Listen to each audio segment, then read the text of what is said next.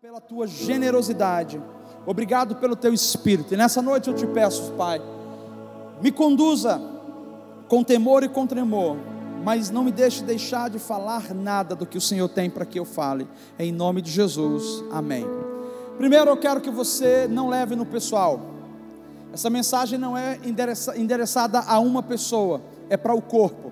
É uma mensagem que o Espírito Santo está falando nos dias de hoje. E se por algum acaso o chapéu servir para você, eu vou pedir, coloque o chapéu e deixe ele a noite todinha enquanto você dorme, para que você avalie sobre ele. Hoje eu quero trazer para você uma mensagem acerca de maturidade. E essa é uma palavra que mexe um pouquinho com algumas pessoas, nos deixa incomodados. Mas o Espírito Santo nos últimos dias está fazendo uma pergunta para nós: o quanto você tem amadurecido dentro do nível de informação que você tem recebido? Nós somos a geração que mais recebe informação na atualidade. Nós temos livros, inúmeros, inúmeras literaturas, nós temos muitos modelos de Bíblia, Bíblia do homem próspero, a Bíblia do homem mais ou menos, a Bíblia da criança calma, a Bíblia da criança acelerada, nós temos a Bíblia da mulher que ora, nós temos a Bíblia da mulher que fala, enfim, nós temos um monte de Bíblia nos dias de hoje, então estamos cheios de informação, mas as informações estão dentro de nós como represadas, elas estão paradas. E as informações que ficam represadas apenas dentro de nós, elas não são colocadas em prática. Ela termina gerando morte. Eu não sei se você lembra, em Gênesis capítulo 1, quando a palavra diz assim: E o Espírito do Senhor pairava sobre a face das águas, em algumas versões vai dizer, pairava sobre a face do abismo. Abismo ou água, quando está parada, é sinônimo de morte. Na Bíblia você vai ver duas expressões para água. primeira, água significa espírito, e a segunda água é essa que eu falei de Gênesis capítulo 1, significa morte. Então, qualquer tipo de conhecimento que você receba que não seja reprojetado ou colocado para fora, gera morte em você. É por isso que a gente tem um monte de crente assentado nos bancos e eles não estão vivos, eles estão mortos. Só que Deus não é um Senhor de mortos, Ele é o Senhor de vivos. Jesus morreu, mas não ficou no túmulo, ele ressuscitou. E o que acontece então, pastor? O que é está acontecendo nos dias de hoje? Que a gente não se desenvolve. Hebreus, o autor de Hebreus, ele traz para nós uma certa repreensão, ou um chacoalhão, uma alfinetada, para gente que já é da igreja. Então, qualquer um de vocês aqui que tenha pelo menos um ano de convertido, menos que isso, eu, a gente não tem como cobrar. Mas para qualquer um de vocês que tenha pelo menos um ano de convertido, você é convidado por Deus a fazer uma avaliação da sua vida, a fazer uma avaliação do seu passado, do seu presente e para onde você está indo. Porque o que você viveu até aqui vai projetar você para os próximos anos. O que você viveu lá para trás hoje trouxe você até onde você está. Então não adianta você ter promessa, não adianta você ter chamado de Deus, ter dons, ter um, uma grande bênção que vai acontecer na sua vida, se você não amadurece, não se desenvolve. Deus não pode confiar a meninos, coisa que só dá para confiar a homens.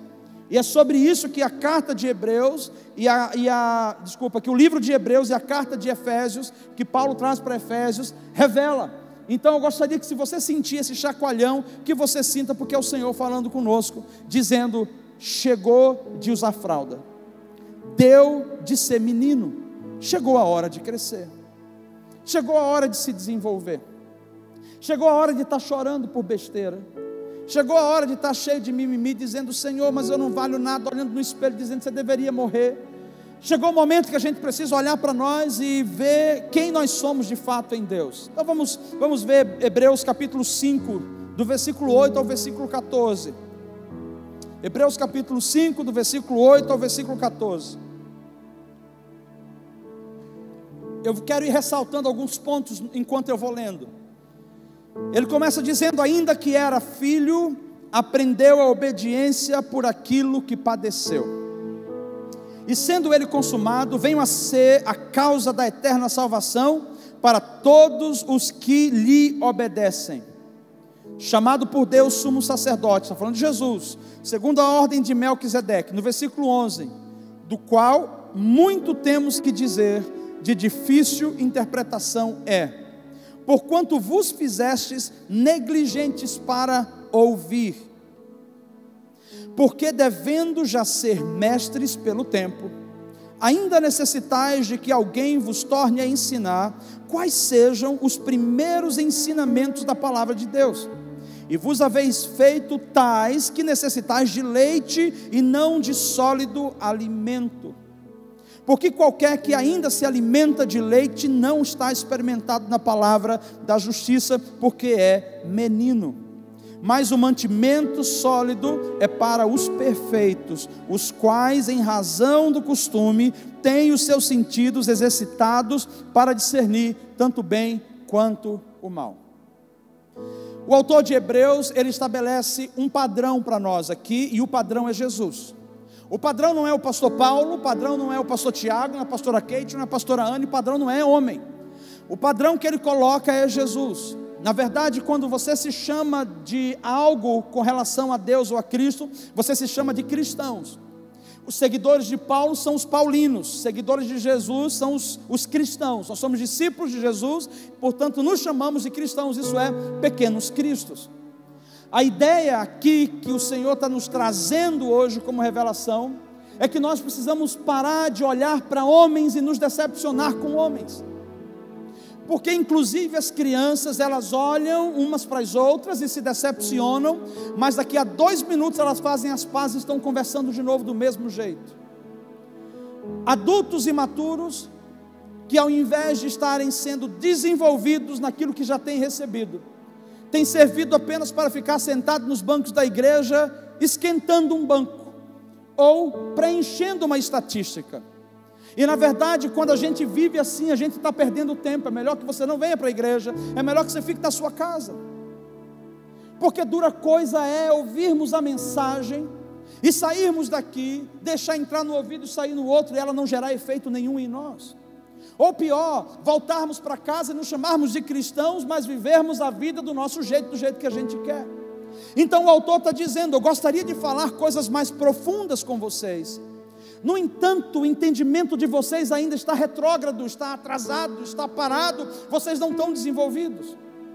Eu não acredito que ele de fato estava dizendo que eles não tinham capacidade intelectual, que a capacidade deles de desenvolvimento era uma capacidade de um problema neurológico de alguma maneira ele estava falando sobre um certo sentido de aspirar pelas coisas espirituais. Quando nós não estamos preparados para receber uma palavra, uma mensagem, obviamente o nosso cérebro ele se desliga, ele fecha e ele nos faz dormir. Ele nos dá um cansaço espiritual e a gente apaga, porque parece que é feijoada demais. O problema é quando nós temos 10, 15 anos de igreja, de cristãos, de caminhada no Evangelho, conhecemos a Jesus em 1977, e aí a gente já está caminhando com Jesus e ainda a gente não consegue ouvir coisas mais profundas da palavra porque nos dá sono. O autor ele está sendo enfático, eu não sei se em alguns momentos irônicos, mas ele está dizendo: vocês se fizeram como meninos porque vocês já não conseguem ouvir a palavra da verdade. E aí ele cita algumas coisas interessantes que eu gostaria de observar antes de eu começar a discorrer isso aqui.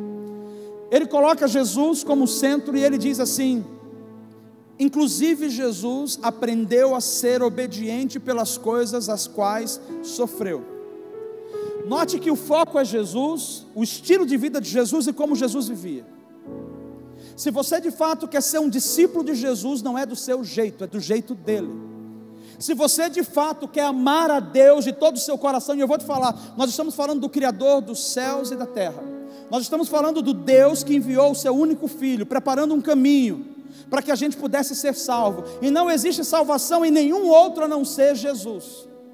Só Jesus é a salvação. João 14,6 ele mesmo diz: Eu sou o caminho, a verdade e a vida, e ninguém vem ao Pai a não ser por mim.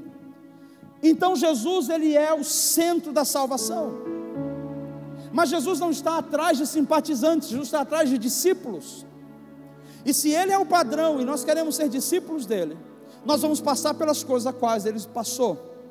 O autor está dizendo que o próprio Jesus precisou sofrer, e no momento do sofrimento foi onde ele pôde desenvolver a capacidade de obediência.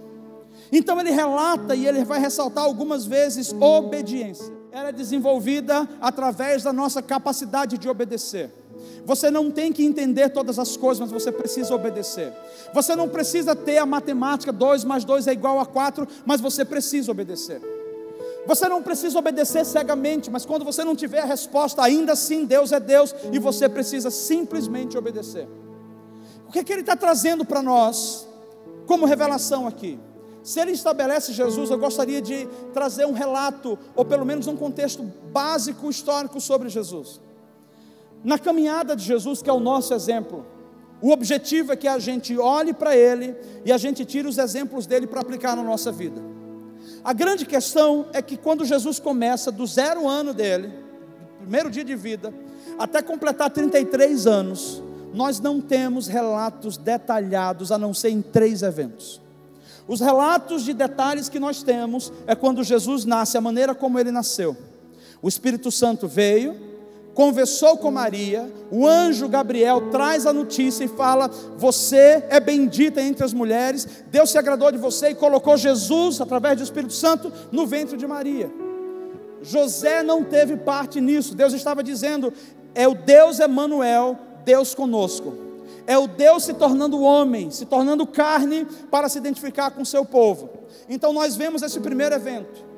Desse evento até os 12 anos, são 12 anos de silêncio. Nós não estamos vendo o que Jesus estava fazendo. Os historiadores, obviamente, eles conjecturam ou têm alguns relatos, vão dizer: Jesus ajudava o pai dele a ser carpinteiro. Inclusive, o pai de Jesus morreu na adolescência de Jesus, não morreu quando Jesus estava maior entrando no ministério. Então, Jesus provavelmente precisou trabalhar para sustentar a casa junto com os irmãos. Era o mais velho, estava ajudando em casa ajudava a mãe, ficou assumindo o lugar do pai. Mas nós não vemos a Bíblia se preocupando em trazer esses detalhes, são os historiadores que trazem.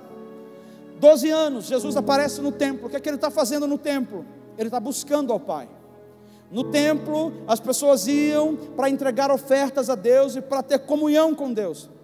Nesse momento, a mãe de Jesus fica desesperada junto com, com José e vai procurar: cadê o menino? E quando encontram, Jesus fala assim: Vocês não sabiam que eu estava na casa do meu pai?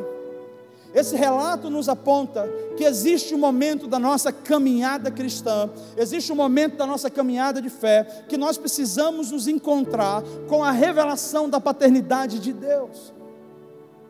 Porque se nós não, não vermos Deus como Pai, nós vamos viver com Ele como escravos. Nós vimos a igreja porque nós somos obrigados e não porque nós amamos a Ele. Aqui Jesus revela que ele tinha um relacionamento com Deus. José e Maria eram pais, mas ele estava dizendo: Eu estou reconhecendo a essência da minha vida, a essência da minha paternidade. Os nossos pais aqui na terra podem ter feito um ótimo trabalho, ou não. Os nossos pais podem estar nos ajudando até hoje ou não, mas não importa. O que importa é nós temos uma essência que é plena e absoluta da paternidade de Deus, que cada cristão precisa passar e receber.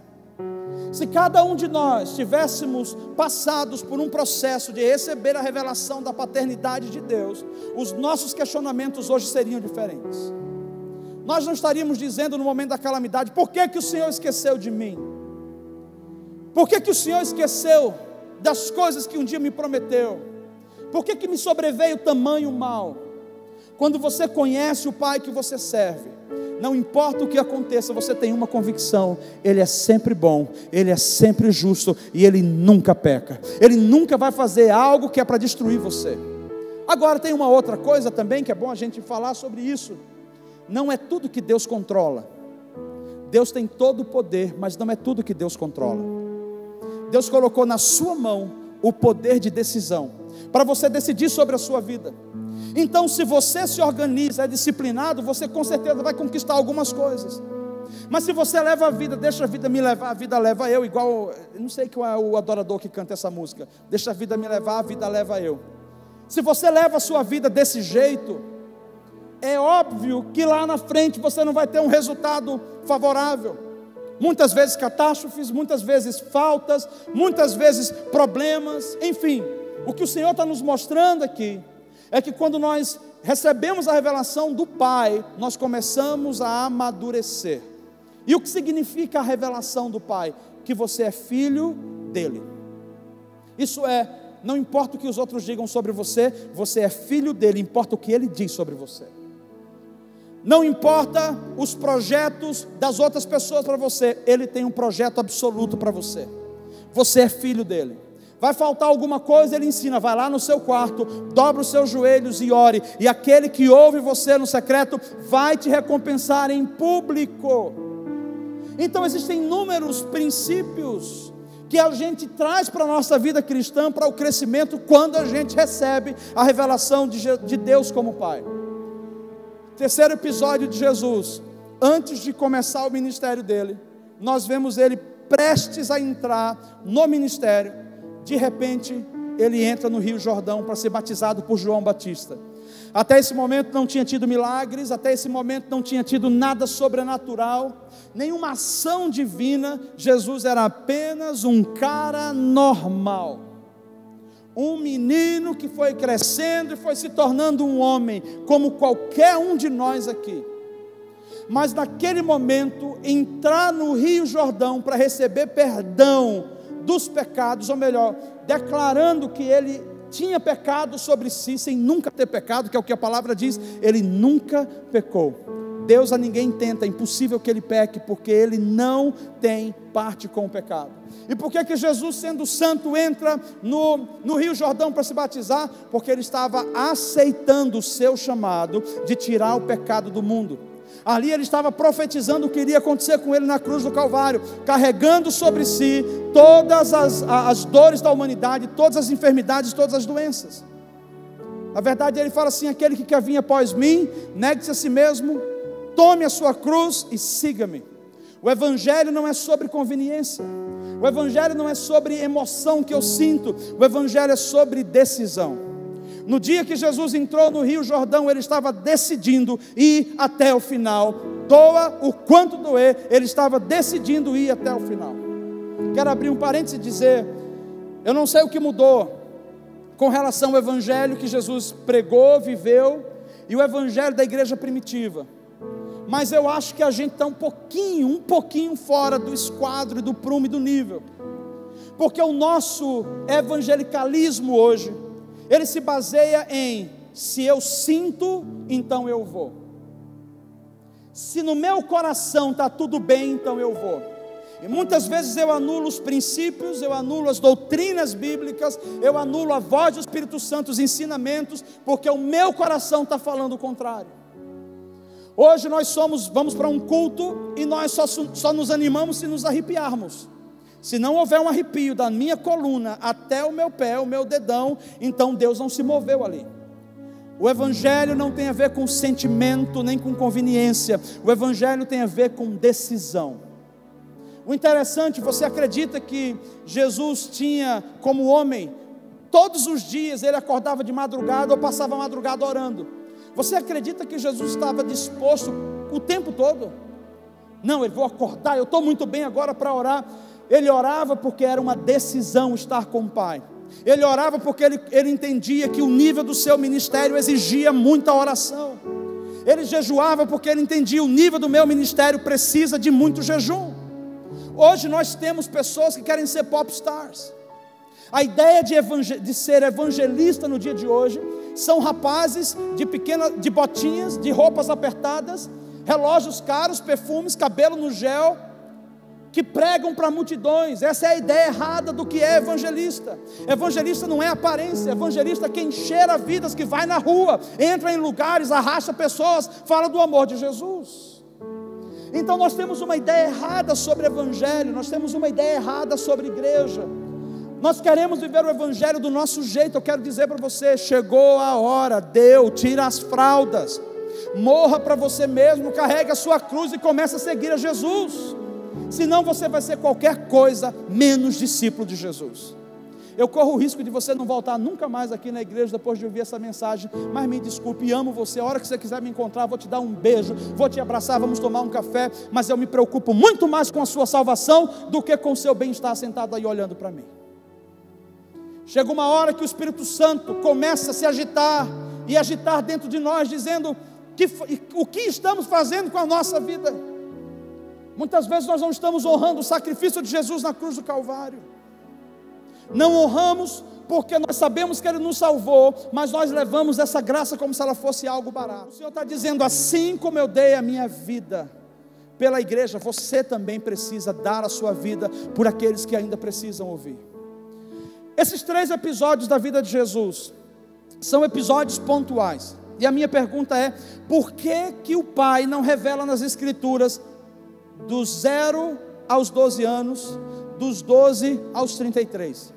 Por que essa grande lacuna? Quem sabe, porque ele estava dizendo, assim como eu tinha um plano para Jesus, Jesus precisava passar por um determinado processo, mas o processo de Jesus conduzia Jesus ao chamado dele. Você também é chamado por Deus a um propósito, e existe um outro processo para a sua vida. Quem sabe se ele relatasse todos os detalhes dessa lacuna que a gente não sabe da vida de Jesus, a gente iria querer imitar Jesus no processo dele. Só que ninguém hoje precisa ir para a cruz do Calvário. O seu chamado hoje é outro, e dentro do seu chamado, Deus tem desenvolvido sobre você outros processos. Mas eu quero dizer para você, embora algumas pessoas tentam tirar o sofrimento do Evangelho, mas o Evangelho, inclusive, é falado que importa que através de muito sofrimento sejamos salvos ou desenvolvamos a nossa salvação. Porque o sofrimento nunca foi um problema. O problema é por que, que eu estou sofrendo? Porque sofrer por amor a Deus é um privilégio.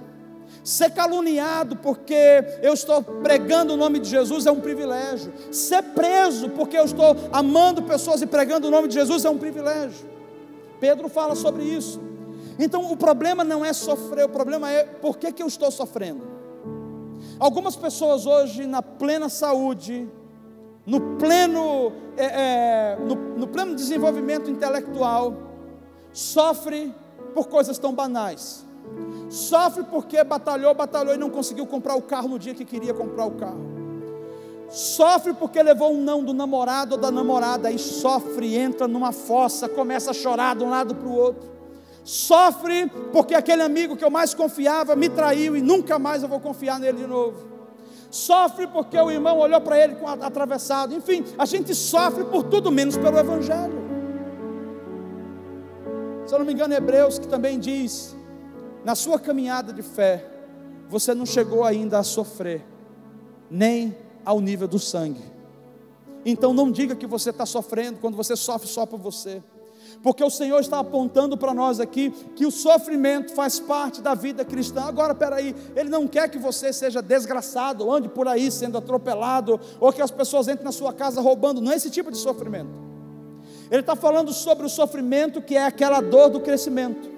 Que dor do crescimento é essa, pastor? Todo mundo, quando está crescendo, sente uma certa dor, um certo incômodo.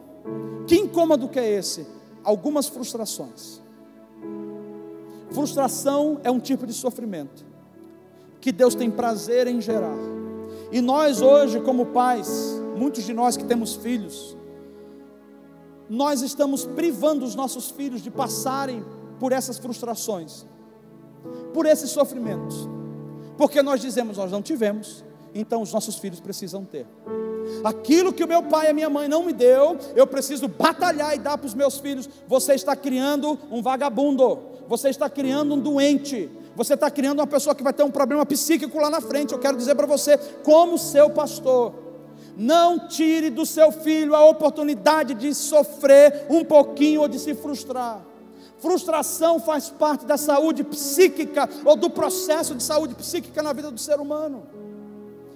Se você for ver alguns documentários sobre bandidos que estão presos, enclausurados, enjaulados dentro das prisões, a maioria deles eram pessoas que não tinham limites em casa. Eram pessoas que não tinham ordem em casa, não tinham disciplina. O que, é que eles faziam? Saía para a rua a hora que queria fazia o que queria fazer. O que é que nós estamos fazendo da nossa geração? E o que é que nós estamos permitindo que façam conosco? Jesus aprendeu obediência pelas coisas pelas quais sofreu. Tá certo que em casa você tem uma opção. Ou você obedece o seu pai, ou a chinela desce, o cinturão desce. Para mim lá em casa acontece assim, né? Precisa obedecer, se não obedecer, tem alguma disciplina. Dani está com um mês de disciplina de videogame, não é isso, Dani? Voltou hoje, que a mãe dele se compadeceu. Não porque o pai se compadeceu, mas porque a mãe se compadeceu. Eu não vou contrariar a mãe. Então, se a mãe falou, está liberado, eu só olhei assim, eu não liberaria. Mas hoje não era o dia para falar isso. Deixa ela, ela é a rainha, ela vai dizer o que ela quer, então está liberado. Enfim, mas foi ela que deu o castigo, então só ela podia tirar. E deixa eu explicar. Nós, em casa, precisamos obedecer. E muitas vezes nos rebelamos contra o nosso pai quando o nosso pai não faz uma coisa que a gente quer. Transferimos essa imaturidade quando a gente cresce para outros setores da vida. Na nossa profissão, por exemplo. Chegamos na nossa profissão e o nosso chefe fala alguma coisa que a gente não gostaria de ouvir. Hum, vou sair desse trabalho, não quero, esse cara está me humilhando aqui. Pelo amor de Deus, você precisa do salário, deixa de ser leso. Você precisa do seu salário, fica aí, aguenta um pouquinho. Eu conheço pessoas, querido, que tinha trabalho bom, salário bom. Saio do trabalho em uma semana Aí veio depois conversar com o pastor, estou sem emprego, mas rapaz, porque aí eu já falei, ó, você sabe que seu temperamento é impetuoso. Cuidado com seu temperamento. Vou conseguir um trabalho, você conseguir um trabalho para a criatura. Mas quando você chegar lá, faz um favor, entra as coisas aqui e sai aqui. Não fala, você não vê nada, você não conversa, faz o teu trabalho. Não, pastor, agora eu entendi a lição, não vou mais mexer com isso. Meu negócio agora é aqui, ó, eu e Deus fazer meu negócio, fazer meu trabalho, meu salário para casa um mês, dá para ti quatro semanas. Um mês que a pessoa recebeu um trabalho, escolheu como fazer, o horário que trabalhar, recebendo bem. Um mês ele chega para mim e fala assim, pastor, infelizmente, eu não consegui aguentar. De repente, quando olhei para o lado, a pessoa estava olhando para mim com a cara meio esquisita, e eu falei assim: eu vou falar umas verdades para você. Eu estava me segurando essas quatro semanas e ali ele falou a verdade. Só que ele falou a verdade não foi para um, uma outra pessoa que tem um cargo menor que ele. Ele falou a verdade para o gerente dele. O que é que vai acontecer? Você está louco? Você vai para o trabalho, você vai falar umas verdades para o seu gerente? Você escolhe, rapaz, ou, seu, ou você engole as suas verdades, ou você fala, cospe na cara do seu gerente. Enfim, resolveu cuspir na cara do gerente, recebeu o quê? O olho da rua. Foi embora. Ficou perambulando mais de sete meses por aí. Aí tem que vender tudo, tem que desfazer de um monte de coisa. Sabe o que eu quero dizer para você? Às vezes a gente está sofrendo, não é pelo Evangelho, é por causa das nossas burrices, por conta das nossas imaturidades. E o Senhor está dizendo para nós: larga a mão de ser tolo, está na hora de crescer, troca as fraldas. Uma outra coisa que a gente pode tirar como lição aqui: a Bíblia diz que aquele que ouve conselho, melhor, na multidão de conselhos tem o que? Sabedoria. Os inconsequentes, independentes, o que, é que eles fazem? Vou fazer do meu jeito. Então ele começa a fazer as coisas do seu jeito. Depois que dá errado, vem para onde? E aí, o que é que a gente faz? O Senhor te oriente, querido. O Senhor te conduz.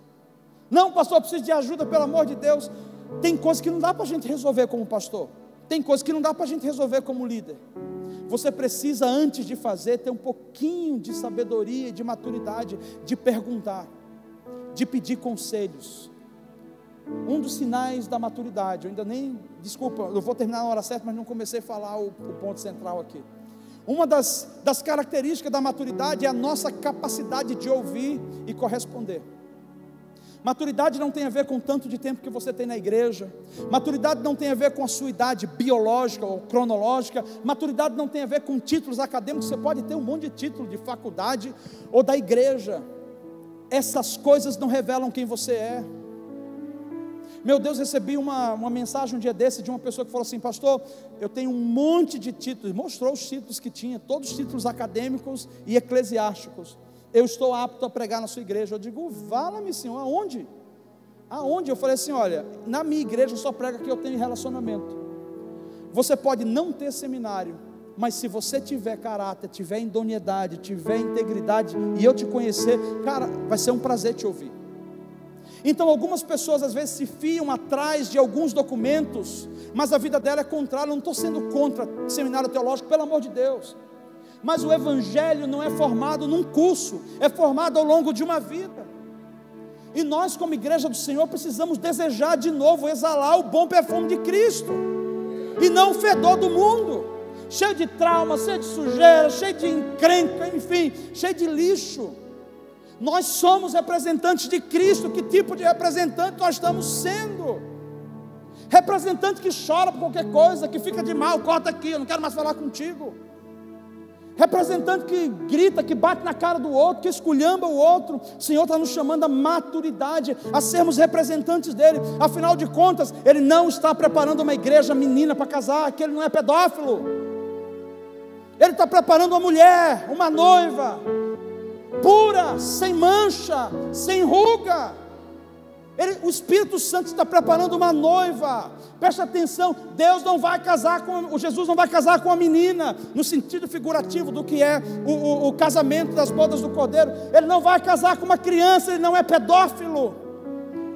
Então cresça se você quiser ser essa noiva, porque o dia do Senhor está chegando, não vai demorar. E não vai poder chegar naquele dia, não, não, eu não pude me arrumar. Ele vai dizer, então você está no grupo das nécias. Dez nécias, suas dez virgens loucas. Ouviram, ouviram, ouviram e não arrumaram a vida. O Senhor está nos chamando hoje. Arrume a sua casa, arrume a sua vida, cresça.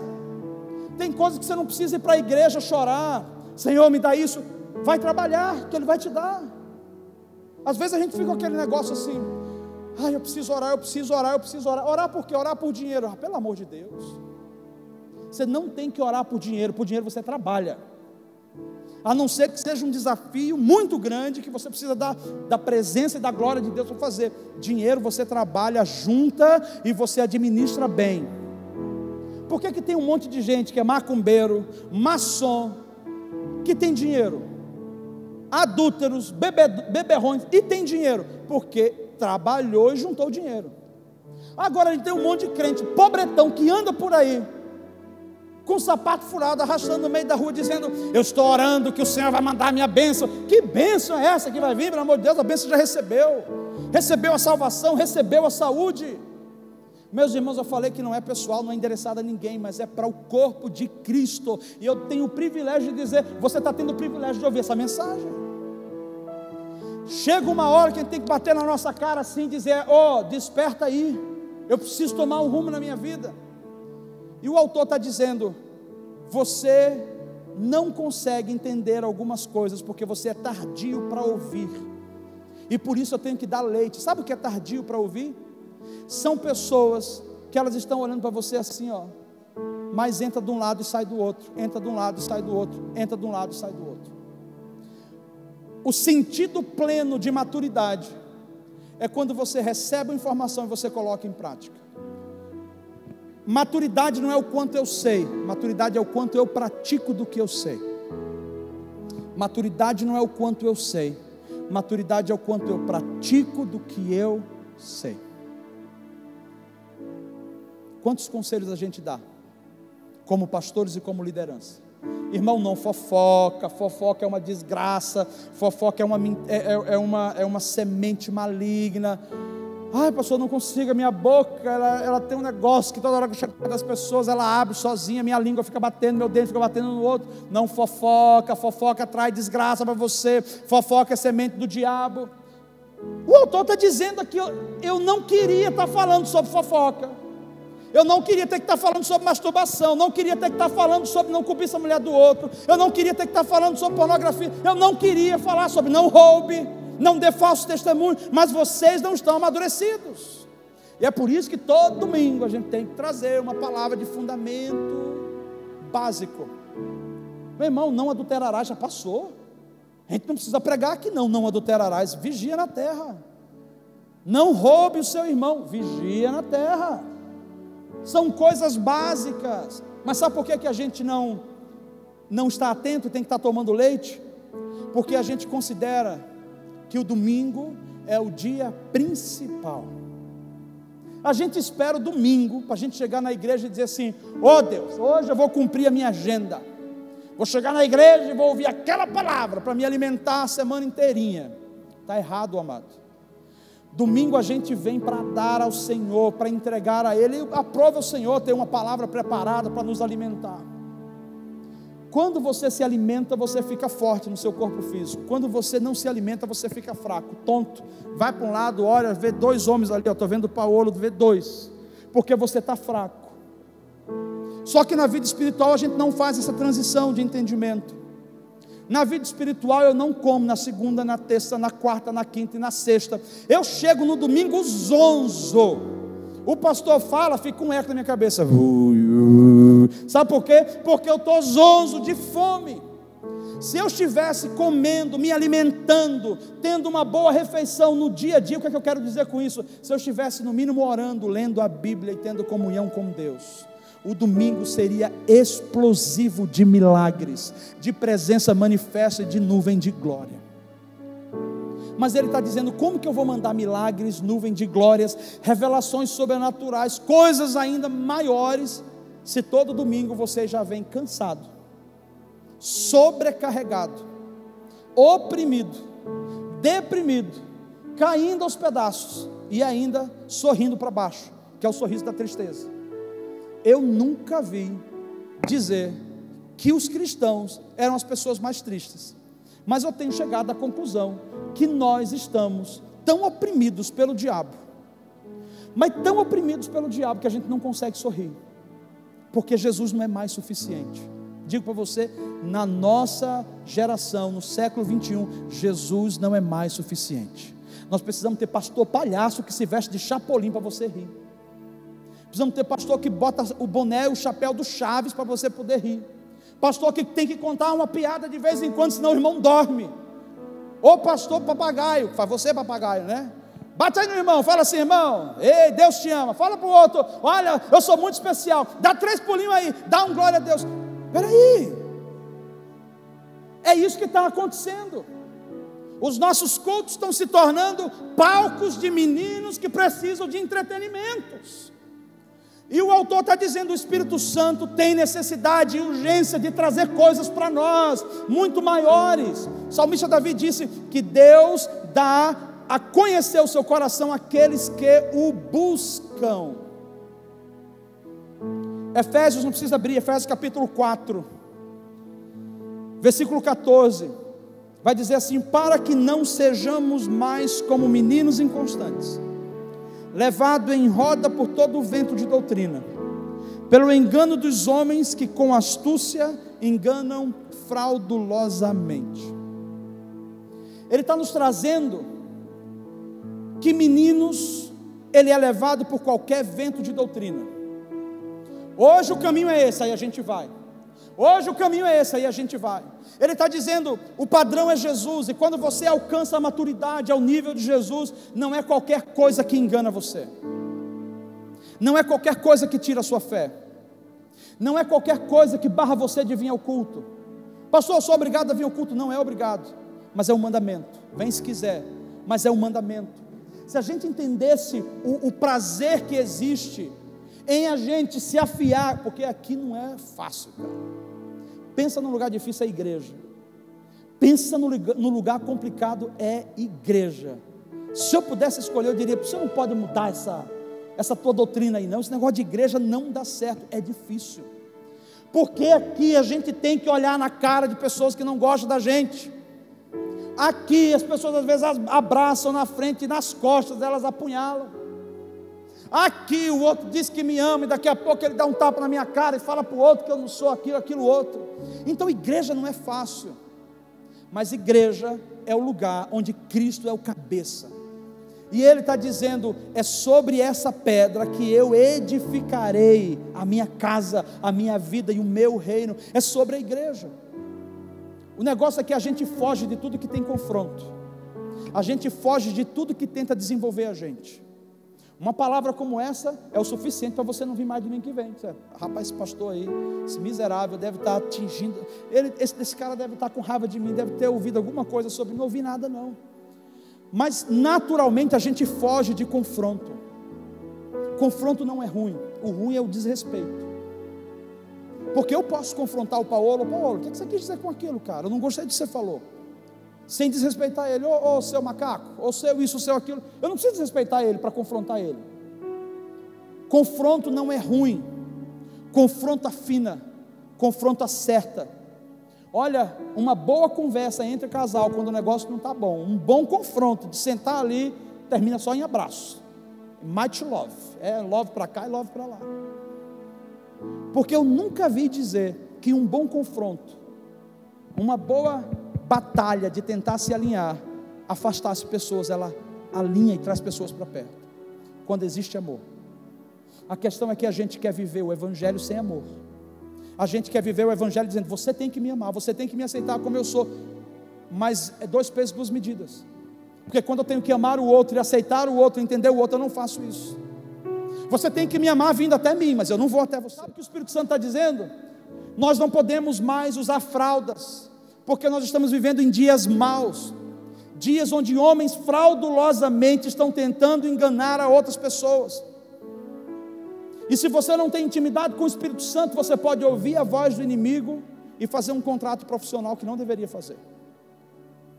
Fazer um contrato ministerial que não deveria fazer fazer uma aliança com uma pessoa que você não deveria fazer, fazer uma parceria. Ouve o inimigo é para engano, para morte e destruição. Ouve o Espírito Santo é para a vida, para a prosperidade, para viver debaixo da bênção, sendo guardado e protegido. Então, quem você vai escolher ouvir? E para fechar, ele diz o seguinte: para que você não seja como meninos, levado por todo o vento de doutrina. Nesse, nesse contexto, essa palavra menino, ela significa tecnon. Já falei algumas vezes na igreja ou para algumas pessoas em alguns grupos. A palavra tecnon significa filho imaturo. E todas as vezes que você age em imaturidade, você não deixa de receber o amor de Deus. O meu filho, por mais imaturo que seja, ele nunca vai deixar de receber o meu amor. Eu não lembro o contexto, mas um dia a gente estava em casa conversando e o Davi estava confessando os pecados. Rapaz, o Davi gosta de confessar pecado, hein? Meu filho Davi. Pensa no menino, né, Dani? Vez em quando ele chega assim, pai, eu preciso confessar. Aí ele olha para o lado assim, mas o Dani não pode ouvir. Eu digo, ixi, o negócio é feio mesmo. O Dani também chega para confessar uns pecados que o Davi não pode ouvir. Mas enfim, está rindo dele aí, mas só Deus conhece nossos corações. Levei o Davi, vá, vamos, vamos conversar, Davi. O Davi contou as coisas cabeludas e eu fiquei ouvindo, e ele olhou e falou assim: Pai, agora? Deus, Deus, assim, ó, Deus vai me mandar para o inferno? Eu falei: Não, cara, claro que não. Ele falou: Pai, mas eu estou me sentindo que eu não vou para o céu por causa disso. Eu falei, menino, tem tanta coisa. Olha, você não tem noção, é as cabeças das crianças, né? A gente fica assim, ô oh, inocente, sabe de nada. Se não soubesse o que eu ando fazendo por aí, enfim. Ele falou assim: Eu acho que Deus não vai, vai levar para o céu, não. Esse negócio não. Aí eu dei um exemplo dele com relação a mim. Eu falei assim: Ô Davi, deixa eu te explicar uma coisa. Lembra tal dia que você mentiu para mim da nota? Essa hora ele esquece. Quando? Ah, você mentiu para mim sobre a sua nota. Amassou a prova e jogou dentro da. E ainda disse. Davi é uma benção. Estuda, estuda, estuda. Ele fala assim: Pai, eu tenho certeza que eu passei. Digo, cara, que benção. Hoje em dia eu já digo assim: quero ver a nota. Eu tenho certeza que eu. Pai, eu estou tão confiante que eu passei. Aí quando chega a nota, Davi, o que é, é isso aqui, Davi?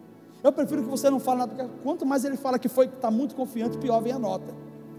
E naquele dia ele mentiu para não dar para a minha nota e me deu uma confusão. E eu fui na escola e falei, levar o boletim que estava amassado, enfim, deu um reviravolta lá. E eu cheguei para ele e falei: Você lembra aquele dia? Lembro. Aquele dia você me fez raiva, cara. Aquele dia o papai ficou indignado, eu me senti desrespeitado. Você mentiu, você me enganou. O que é que eu fiz com você? Você me deu umas chineladas. Só isso? Não. Você me abraçou. E o que é que eu disse para você no seu ouvido? Não importa, por mais que eu não esteja feliz, eu nunca vou desistir de você eu nunca vou desistir de você. Eu falei, é a mesma coisa que Deus faz conosco. A gente erra, pinta e borda, mas a gente não deixa de ser filho. Deus não abandona você, Deus não abre mão de você. Deus não abre mão de você. Deus não abre mão de você. Deus não abre mão de você. O seu pecado não é tão grande a ponto de Deus abrir mão de você. Na verdade, o pecado já está resolvido na cruz do Calvário. O pecado não é um problema para Deus, o pecado é um problema para nós. Nosso pecado não fere Deus, nosso pecado nos fere. Então o pecado não é um problema para Ele, é para nós. Mas Ele não abre mão de você. Então você pode ser um filho tecnon que fica patinando nas mesmas coisas, caindo nos mesmos pecados desnecessariamente. O tempo todo errando nas mesmas coisas, mas Deus continua amando você. Tem uma outra qualidade de filho, filho ruios. Ruios é o filho maduro. Vou dizer para você uma coisa: ambos os filhos têm o mesmo amor do pai, mora debaixo da mesma casa ambos os filhos têm direito à mesma herança. A diferença aqui é que o Tequinon é herdeiro, mas não pode herdar porque é imaturo. O Ruios, ele é herdeiro, mas ele pode desfrutar da herança. Tem coisas que você precisa estar maduro para poder desfrutar. Que você tem orado há anos, chorado há anos, jejuado há anos, e Deus está dizendo: Eu quero tanto te dar porque é teu, você só não está maduro o suficiente. Porque se um filho imaturo tem um pai que tem um carro, o filho também é herdeiro do carro. Mas se o pai dá a chave do carro na mão dele, o que, é que vai acontecer? Um acidente e um acidente mortal. Uma bênção fora do tempo na sua vida é morte. Deus prefere ver você triste chorando do lado dele do que gerar uma ferramenta para matar você. Se você está pedindo, pedindo, pedindo, pedindo, pedindo, e não veio ainda, e você continua dizendo, ah, por que Deus não está mandando? Para e pergunta, Senhor, qual é a área que eu preciso amadurecer para receber isso aqui? Nós temos inúmeros crentes, e eu dou graças a Deus pela Logos. Tivemos um culto, talvez um pouquinho mais do que esse tanto de gente aqui de manhã, temos esse tanto de gente à noite. É um privilégio estarmos ouvindo o que a gente está ouvindo. E eu vou dizer por quê. Porque o Senhor está dizendo: a minha promessa com você é que você vai crescer e se desenvolver. Você vai alcançar lugares que os seus pais não alcançaram. Você vai ter coisas que os seus pais não tiveram. Você vai desfrutar de coisas que muita gente gostaria de desfrutar e não desfrutaram. Porque as promessas dele para a sua vida são promessas maravilhosas mas a quem muito é dado, também é exigido.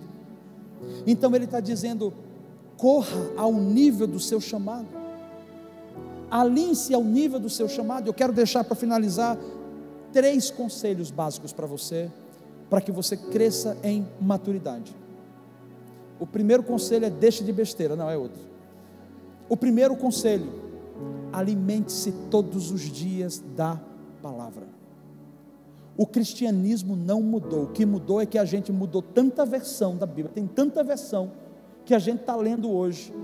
Busque de manhã e de noite. A gente está lendo assim, busque quando quiser. É, é, tanta versão que já transliterou o negócio de maneira errada. Pega aquelas versões um pouquinho mais arcaicas que diz para você de madrugada. Busca o Senhor, Ele ouve o meu clamor. Eu não sei o que é que tem de madrugada, mas dizem que de madrugada a fila é menor. Silas que manda a mensagem, quatro e meia da manhã, o Silas está lá me despertando. Pastor, estou passando aqui para abençoar a sua vida. O versículo, eu digo, meu Deus do céu. Esse cara está pensando que eu, o pastor está aqui dormindo o dia todinho. Aí eu acordo, vou orar junto com o Silas. O Silas que gosta de acordar de madrugada. E ele sabe que a filha é menor de madrugada, né, Silas?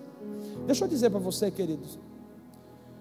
O cristianismo de Jesus, ou melhor, a vida cristã de Jesus foi desenvolvida na base de oração e de leitura da palavra.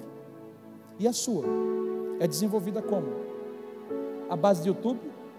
A base de domingo? De Instagram? Aquelas frases de efeito que os pastores postam? Não é por aí não, querido. Você não precisa meditar uma hora, porque eu sei que você ainda não dá conta de meditar uma hora. Mas se você pegar 15 minutos, todos os dias e fizer um compromisso com Deus, Senhor, é porque pastor, às vezes eu não tenho vontade de levar se converter. Nunca vi esse negócio que a gente ama Jesus, segue Jesus, está na igreja e não tem vontade de ler a Bíblia, vá orar, pelo amor de Deus. E você não lê porque você tem vontade, você lê porque ela é um alimento para você. Quantos aqui já tiveram que comer que a mãe botou comida goela abaixo, você não tinha apetite? Quantos aqui? Não é ruim comer sem vontade, mas é que a mãe força a gente para comer, ou o pai. Força, porque se você não comer, você vai ficar zonzo, vai ficar fraco e vai ter mais doença, a imunidade vai cair. A Bíblia você não lê porque você tem vontade, é porque você precisa. Uma hora você vai estar apaixonadaço, outra hora é, cara, estou com sono, mas vem cá. Aí você começa a meditar e as letras começam a saltar e gerar vida. A palavra de Deus, ela gera vida. E conhecereis a verdade, e a verdade vos libertará. A oração, a oração levanta você. A oração, ela renova o óleo do Espírito em você. Quando você ora, você fica sensível. Quando você ora, você ouve coisas de Deus que Ele antecipa o que vai acontecer. Ele fala assim: ó, aos seus Ele dá enquanto dorme. Você está dormindo e descansando e Ele está trabalhando. Sabe por quê? Porque você está tendo uma vida com Ele, você semeia você descansa, mas a sua vida espiritual continua ativa, porque o seu cérebro está conectado em Deus.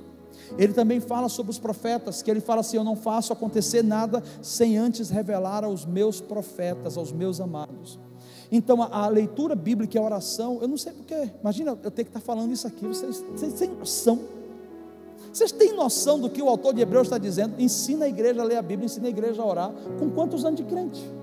15 anos, 10 anos, talvez o mínimo que tem aqui é o seu José. Rapaz, o seu José traz oferta de manhã, ele vem de noite traz oferta de novo. O seu José levanta, bota a mão no coração, ora, levanta, adora. E ele veio, chegou aqui correndo por causa da chuva. Chegou assim, pastor, hoje o velho cansou. Eu falei, mas cansou por quê? Porque eu dei um tiro ali de corrida, está aqui direto. É o mais novo que tem na fé, que foi batizado recentemente. Todos os outros aqui eu vou dizer para você que já está de barba branca e cabelo branco. Acautelai-vos que o Senhor é Deus. Vamos ficar de pé, nós vamos orar. Não é uma palavra de condenação, é uma palavra de instrução. A Bíblia, segundo conselho, ore o terceiro conselho. Não deixe de congregar como muitos têm feito, e por isso têm sido iludidos ou dissuadidos por espíritos malignos que têm falado coisas fraudulentas nos seus ouvidos. Pode ser ruim a igreja, pode ser desconfortável, mas é o lugar que Jesus escolheu para ser glorificado como um corpo. E ele não vai casar com uma pessoa, ele vai casar com um corpo. Quando esse corpo está junto, se torna um, aí se torna uma pessoa.